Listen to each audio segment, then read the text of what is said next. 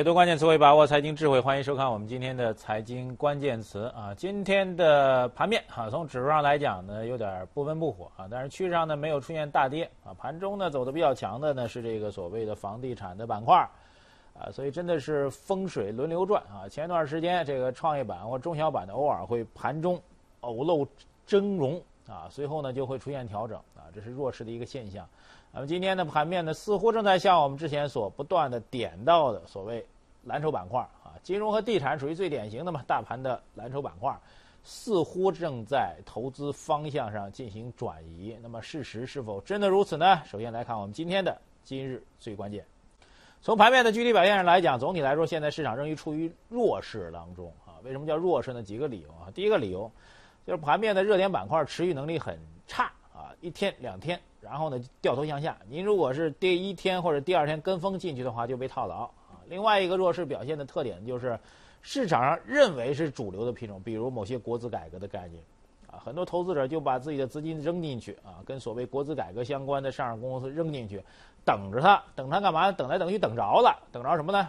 某公司、某国企背景的公司跟改革相关的公司停牌了。然后呢，过了一段时间，当你满怀欣喜等它开盘的时候，开盘之后就开始大跌啊。甚至是连续的下跌，这也是一种弱势的表现。还有就是从成交量上来讲，啊，老股民都知道，所谓一切都可以骗人，只有量能骗不了人，啊，所以当上涨的时候，指数红盘阳线的时候，然后呢，成交量呢没跟上，这也是弱势的一种表现。那么现在的盘面到底如何呢？我们现在给了您这样一个词儿，在这个老马老马最关键当中啊，今日最关键当中叫做估值投机。什么叫估值投机啊？今儿上交所站出来说了，说什么呢？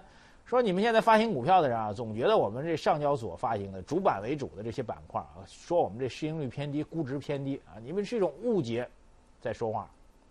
但是我们觉得啊，这个所有的中国的市场啊，不管是创业板、中小板还是到主板，大家是有关联度的。你不可能某一板块总是估值那么高，某一板块总是估那么低。当一板块估值特高的时候，它会被这估值低的板块给拉下来。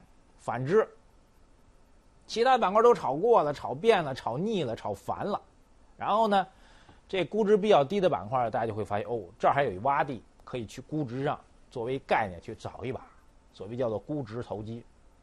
为什么叫做这个用这个词儿呢？因为我们觉得今天盘面当中的表现，房地产板块也可以用估值投机来形容。房地产是我们今天关键词节目当中重点要点评的节目。我们觉得从市场是什么角度来讲，我们觉得今天房地产板块之所以能涨，固然有消息面上所谓的限购令松绑的一个说法，但更重要的原因是因为它估值是偏低的。那么这种估值偏低，我们仍然定义为一种投机行情，它不是一种大的机会的出现，这是我们的基本观点。最近一段时间，经常有人在问我说：“现在这市场投资怎么去做？”啊，我们觉得这个很多投资者最近小半年时间了啊，这已经到四月份的时候了，小半年时间，一个季度多一点，这个一个季度已经过去了。那么这种时间当中，很多投资者做到的投资状况现在其实并不理想，所以我们觉得用最近特热的一句话来说，就是。炒股很容易，赚钱很难，所以您要且行且珍惜，啊，这盘面当中到底有什么样的机会呢？我们接下来就来关注一下房地产板块，进入到今天的老马新点评。今天房地产板块最大的消息啊，就是所谓限购令松绑的一消息。我们刚才给你提到，从这个资本市场投资角度来讲，我们觉得这是一个所谓投机性的行情。为什么这样说呢？房地产市场的松动从最早温州开始传，温州是去年下半年就开始传的？为什么呢？因为七十个大中城市一提房价。只要真正敢跌的，同比也下跌，环比也下跌的，就温州一城市。到今天的传闻放大了，长沙、杭州。昨儿我们还说杭州呢，杭州那所谓政府公布的那个房屋存量那数据换一名头，少了四万套。我们昨儿给您说过这消息吧？还记那故事吗？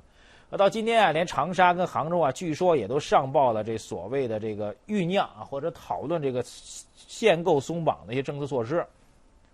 这消息今天在盘面当中被放大了，很多人说这是一重大突破啊，房地产政策终于出现了一个大的调整了。我们觉得，其实就像我们昨天节目当中所提到的，现在的房地产市场的一个最大的特征，我们首先把这概念给理清楚。所谓双向调控的一个基本概念，或者中央政府现在在调控政策当中，在房地产的产业当中，现在越来越不愿意听清楚，越来越不愿意出台所谓一刀切的政策。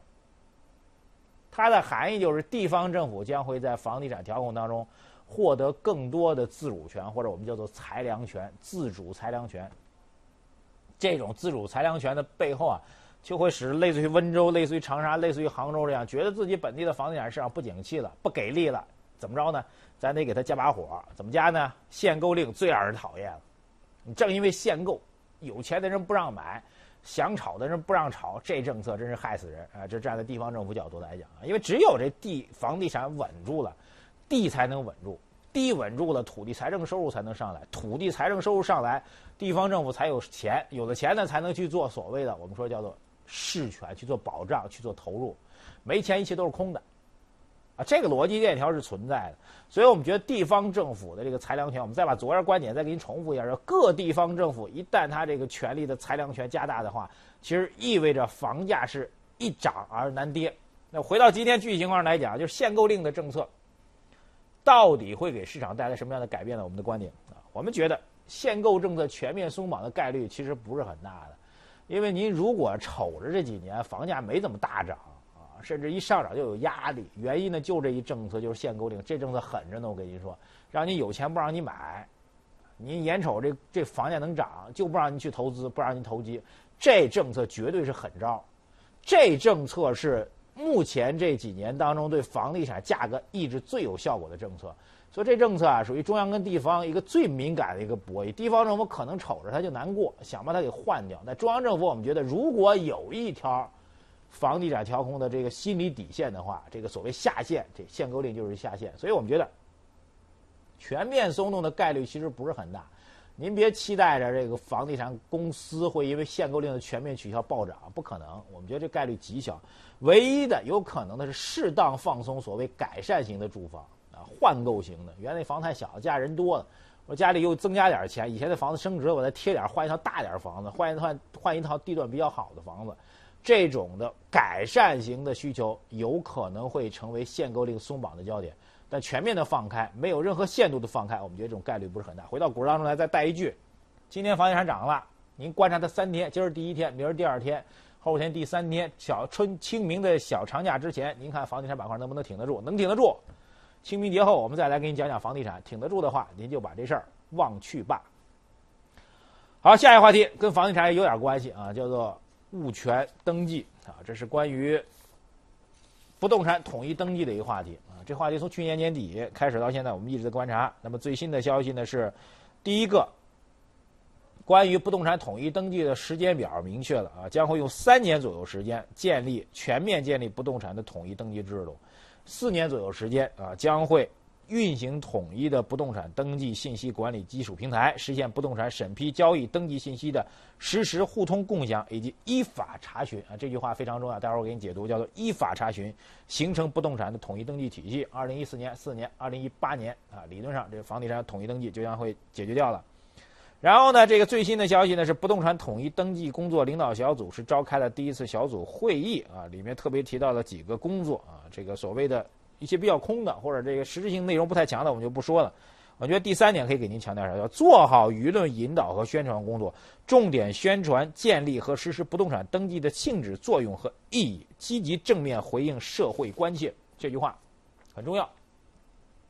到目前为止，这个统一不动产登记的工作小组到底怎么去做到积极正面回应社会关切，我还不知道，因为他没有真正的回应这社会关切。但是与之相硬币相反，另外一边就社会关切什么，我非常清楚。社会对于不动产统一登记会关切什么呢？几个方面，第一个反腐败，啊，贪腐的一些人员会不会把大量的钱财都去用来购买不动产了呢？那么这不动产统一登记之后，是不是会让这些贪腐现象直接浮出水面呢？这是第一个期待。第二期待，房产税为什么没有在全国范围当中推出呢？有人说是因为各地的房地产信息不联网的。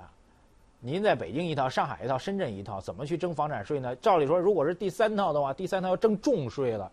三城市不联网，各地都是第一套，怎么去征房产税呢？这第二个，就希望着不动产统一登记能够把这房产税全面铺开，去做一铺垫。第三个所谓的社会关切，就是所谓遗产税的问题。啊，您家里有不动产，中国人最大的财富，我想这，搁家里面藏很多金条。啊，这种现象不是很多，也许有，但是您说把大量的钱财都放到黄金投资当中，这样的人中国我想有，但不多。啊，中国人的习惯呢，还是喜欢把大量的资产都买房子，所以就会引出第三问题什么呢？三个字：遗产税。就是您没把这财产盘清楚，人家离世了，怎么去征这个遗产税？而从国际的社会发展经验上来讲，这个遗产税的征收是调节代际之间不公平最重要的手段啊！您这长辈儿有钱，到您这辈儿呢，理论上你如果传下来，您照样有钱，但这就是代际不公平。您跟您同辈儿的人在一起网线上就不公平了。所以这遗产税在国外历来都是很重的，可以财产给你，但大量的税款要交给政府，由政府做转移支付，支持那个所谓收入偏低的一些群体。三点。这就是所谓的社会关切：第一，贪腐反贪腐；第二，一个房产税全面征开；第三，一个遗产税，靠不靠谱呢？我们今儿在节目当中没有办法给您结论啊，因为既然我们的不动产统一登记的领导部门呢已经明确说了要积极正面的回应社会关切，我们今儿的做法呢只能把这社会关切啊都在节目当中讲一遍，但是这个部门怎么去回应，我们现在还不太确定。我们能够感觉到的一个判断就是，不动产统一登记可能跟刚才提到这三方面关系不是很大。因为不动产统一登记这工作呀，更多是物权法第十条所谓明确规定的，就是国家对不动产实施统一登记制度，就这一句话。所以我们为什么在这个这关键词的名字当中叫做物权登记呢？不动产登记没说，因为它是物权法的一个基本要求。所以我们的观点啊，不动产统一登记啊，它并非指向是房地产调控。房产税啊，遗产税啊，这个所谓贪腐反贪腐啊，它并不是完全指向房地产的。但是我们觉得这种恐慌心态，就是在有关部门做出所谓积极正面回应社会关切之前，这不动产统一登记到底有没有这些作用明确之前，可能会引发一个所谓的恐慌效应。这两天有人在街上看到这房地产中介那边已经挂出一小牌子，叫什么？办理高效、高质办理什么呢？亲属之间房地产。这个所谓的转移啊，或者售卖，为什么呢？据说，据某媒体一些媒体推断啊，就涉及到贪腐问题的一些房产资源，可是他要把这些资源、房地产资源呢转移到自己亲属的，亲属总比这个一般人靠谱吧？所以现在中介公司在打这个生意的招儿，那这是不是这个所谓的社会关切呢？所以我们觉得这是一种恐慌的心态，它对于房地产市场近期的价格调整也产生了影响。但是你说会导致市场整体的崩盘或者暴跌吗？我们觉得也不至于。所以希望这个所谓的积极正面回应社会关切，能够尽快的明确起来。接下来我们来关注的下一个关键词叫做一夜爆红啊！这条消息呢是跟一手机有关系啊。手机名字呢先给您瞒着点啊。我们先来看一张图片啊。这张图呢是三月二十九号，彭丽媛女士呢是随着国家主席习近平的访问德国的时候啊，当时他们去参观访问了这个中德青少年的足球友谊赛。被记者拍下来一张照片啊，所谓拍照片的人也被人拍啊，所以彭丽媛女士当时拿的一款白色的手机为球员拍照啊，大家后来就有好事者就仔细研究了，这手机到底什么手机呢？很多人就对照来对照去啊，发现这手机的名字要告你一声啊，又当帮他免费打广告的，叫努比亚 Z5 迷你，哎，这手机你熟吗？我估计在这。事儿出来之前，在这张照片曝光之前啊，估计那基本上没什么人听说过这手机，特别能这么完整的努比亚 Z5 mini，能把这型号完整说出来，我估计没几个啊。这手机呢一下就火了，所谓一夜爆红就是这个啊。手机不贵啊，大概是一千八百八十八块钱，不是是国内的啊通信公司中兴通讯生产的，不是一最新款的，也不是很高端一手机啊。但是因为这个这张图片的曝光啊，所以呢这立马引起了网友的追捧。我们现在看到这网上的一些电商的数据，就这款手机在网上的销售数量迅速的出现了翻番。有的网站立马抓住这机会做什么？做营销，做促销，打出来这样口号叫“国货当自强，中国力量中国梦”啊，专门做出来一个就是这个网页来推广这手机和国产手机。目前从网上所反馈情况来讲呢，网友的反应是非常非常的积极啊，大概有接近五万人。对这个手机相关的一些网页做出的评价，所以这个事情的营销的效果还是非常非常快的。我们觉得这个事情啊，我们可以来这样来理解啊，这事儿非常非常热啊。回到我们财经或者营销领域当中，我们这样来看我们的观点啊。事件营销啊，虽然这是一个类似于政治出访所引发的一个事件，但是从这营销的模上来讲，它就属于一个事件营销啊。因为一张图片嘛，图片就是爆发性的一事件，所以事件营销有助于品牌知名度的扩张啊。如果没这事儿，您知道中兴通讯，我知道炒股的人都知道中兴通讯，但您知道中兴通讯这努比亚这手机吗？而且努比亚这手机名字挺怪的，说实在的，大多数中国人听着有点别扭，还不像这美国美国人出的手机叫苹果啊。咱中国人出的手机像外国牌子，这事儿多怪了。所以这是一个很明显的一个品牌营销的一个机会，就事件营销啊，会迅速扩张你这产品的知名度。但是品牌市场啊，能不能发展起来，还得靠你这品牌这个内涵跟定位。很多人看到这样一些例子啊，比如我们提到这个类似于政治因素或者世界性因素对于品牌的影响，中国影响最大的，就是从这个历史上来讲影响最大的是一汽车牌子。这汽车牌叫红旗车啊，红旗车前一段时间也特别推出一个新的概念，叫做重新回归市场，做的特高端，内饰外饰装潢都特别特别高端，走的是高端品牌市场啊。但是从它的绝对销量上来讲呢，去年下旬红旗轿车在北京是高调的复出，然后呢一年时间当中打拼了很长时间，销量最高是两千五百三十四辆，这销量数字在这高端汽车当中根本是排不上号啊，或者从绝对销量上几乎。高端汽车市场当中也是可以忽略不计的，这就是一很典型的一个案例。回到手机市场当中来，手机市场也是如此啊。这中兴通讯出于这个手机啊，据说性价比是很高的，但是注意，手机啊跟很多产品不一样啊。比如您跟家里买一大沙发，您可以强调这性价比高；买一大电视，您可以性价比高，因为它不带到马路上去显摆。手机有一个重要的一个营销特征，就是它还是一个身份或者这个爱好和您这个情调的一个代言。所以很多手机是不是高档，是不是时尚，跟这性价比之间形成了很大的一个尖锐矛盾，啊，刚刚在上节目之前又看到一个消息，说某著名的生产饮料的公司，啊，那饮料据说可以增加人们的能量啊力量，现在也要推手机了，可以像那个罐装饮料一样戴在你手上，屏幕可弯曲，太阳能充电，然后呢，这个手段呢是这个可以显示的，就跟看手表一样可以使用起来。所以现在对于手机行业来说，发展呢已经出乎我们的想象啊！这种可穿戴设备的新的技术，对于这个行业的影响会越来越大。在这这种背景情况下，单靠一个事件营销，能不能根本上颠覆市场呢？我们还是画一句问号。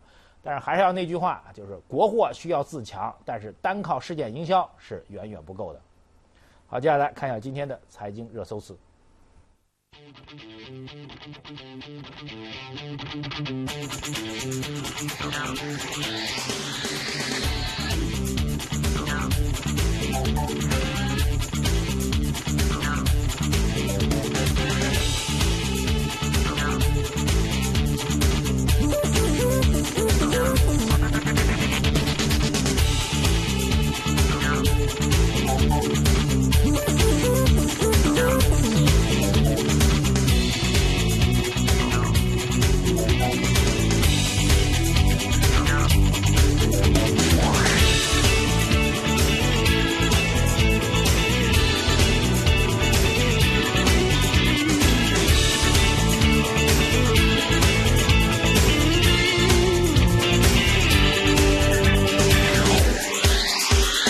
关注我们第一财经资讯的官方微信来参与节目互动啊！最后来看一个关于纸做的城市的相关视频，我们下次节目时间再见。